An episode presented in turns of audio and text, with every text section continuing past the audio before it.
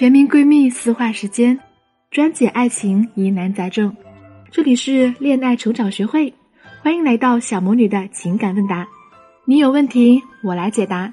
我是恋爱小魔女，用科学的理论搞定情感难题，轻松俘获男人心。Hello，大家好，欢迎来到小魔女的情感问答，我是小魔女的声优助理。这期节目呢，小魔女将和大家分享的案例是：男友现在又想读博，耗不起青春的我，该何去何从呢？男生二十七岁，身高一米八零，体重一百五十斤，颜值五分，研究生毕业。女方二十六岁，身高一米六五，体重一百零五斤，颜值五分，本科毕业，月薪一万五。所处阶段，不知道该不该等他。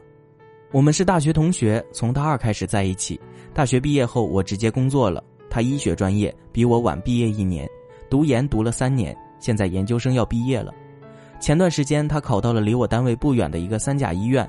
我们在附近买了房子，两家父母凑钱加上我自己的积蓄，刚好首付。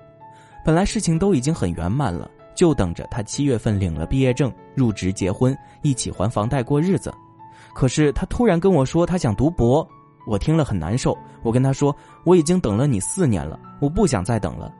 他说读博期间也可以结婚，可我觉得结婚应该是两人一起承担、一起付出的。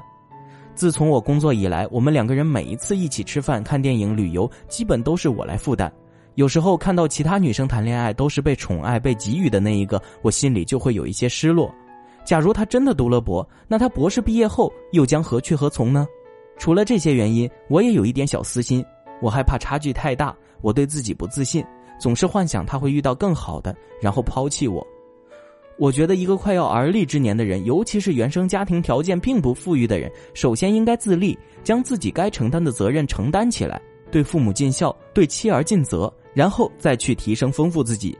我不知道我的想法对不对，是我目光短浅，还是他太自我？是我自私，还是他自私呢？或许我们两个都有自私之处吧。当局者迷，旁观者清。小魔女老师，帮我分析一下，万分感谢。你好。看过你的来信，我想起了最近的一个热门话题。话题内容大概是某位男士与自己的女朋友感情非常好，恋爱时间也挺长了，双方都奔着结婚去的。但是在商量好领结婚证的日子后，男方在领证前的一段时间，以自己的名义贷款买了一套房，结果被女方发现了。女方找到男方要说法，男方表示不加名，而且还提出未来一起生活的话，男方负责房贷，日常花销由女方负责。相信明眼人看到这里就会发现，这个话题中的男生非常的鸡贼。如果女方稍微糊涂一点，也许就答应了。只要懂得婚姻法的人就应该明白，一旦离婚的话，女方会有多么惨重的代价。女方尽管浪费了时间，但也非常聪明。她在明白男方的套路以后，及时止损，和男方分了手。无论男方怎么哄怎么骂，只要没有她满意的解决方案，她都没有回头。看到了以上的案例，再看看这封来信，是不是隐隐约约发现本质上有点相似呢？他只需要负责自己的日常开销，而所有大头都得由你这个已经工作的社会人来解决。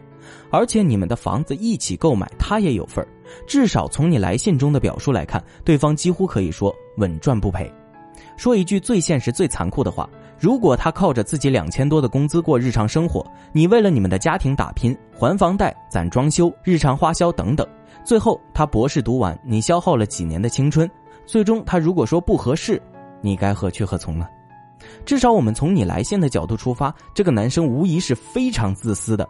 看起来他好像考虑的很长远，但是他只是为了自己的长远考虑，而并非是为你们的长远考虑。正因为他有你这样的女朋友，所以他才会说他想试试。毕竟，如果读不出来，大不了找个地方工作，然后和你结婚，大家一起还房贷，一起装修嘛。如果读出来了，他的选择面就更大了，而你在他身上就已经投入了大量的成本，最终选择是否结婚或者是否在一起，还是他做主导，所以他当然想试试了。建议你在对方做出决定前，找对方进行沟通，因为在这里看不到男生有什么想法，只能看到从你的角度呈现出来的一个自私的形象。具体如何，需要你把以上的内容拿出来，冷静的与他进行商讨，听听对方到底有什么说法。如果说对方确实有比较高尚的人品，能够让你相信的话，那么你继续这样熬下去也没有问题。但是其自私表现很难让人相信他人品高尚。如果他听完你的表述以后，仍然执意要去读博，并且以你说的那种方式去生活的话，建议你趁早离开对方。至少这位男士对于你来说，并不是特别适合。男生生性就是猎人，他们的目标就是成为领袖，俘获猎物。也就是说，几乎所有的男人都喜欢上位思维，价值感永远是他们的不二选择。信任、接受、感激、赞美、肯定和鼓励，是男人与爱情同等重要的六种需求。所以，我们想要征服一个男人，就可以多维度切入，引起他的关注和肯定。比较具体的实操方法，宝贝们可以添加我的助理咨询师微信。恋爱成长零幺幺，让我们手把手教你六维话术法，赢得男人心。另外，还要跟大家分享一个好消息：恋爱成长学会呢将会于七月二十日在北京举办线下培训见面会，专业的咨询师面对面为您解决情感困扰，还有惊喜礼物相送哦。想要报名或者了解更多详情，欢迎添加小助理恋爱成长零幺幺进行咨询哦。我们不见不散啦！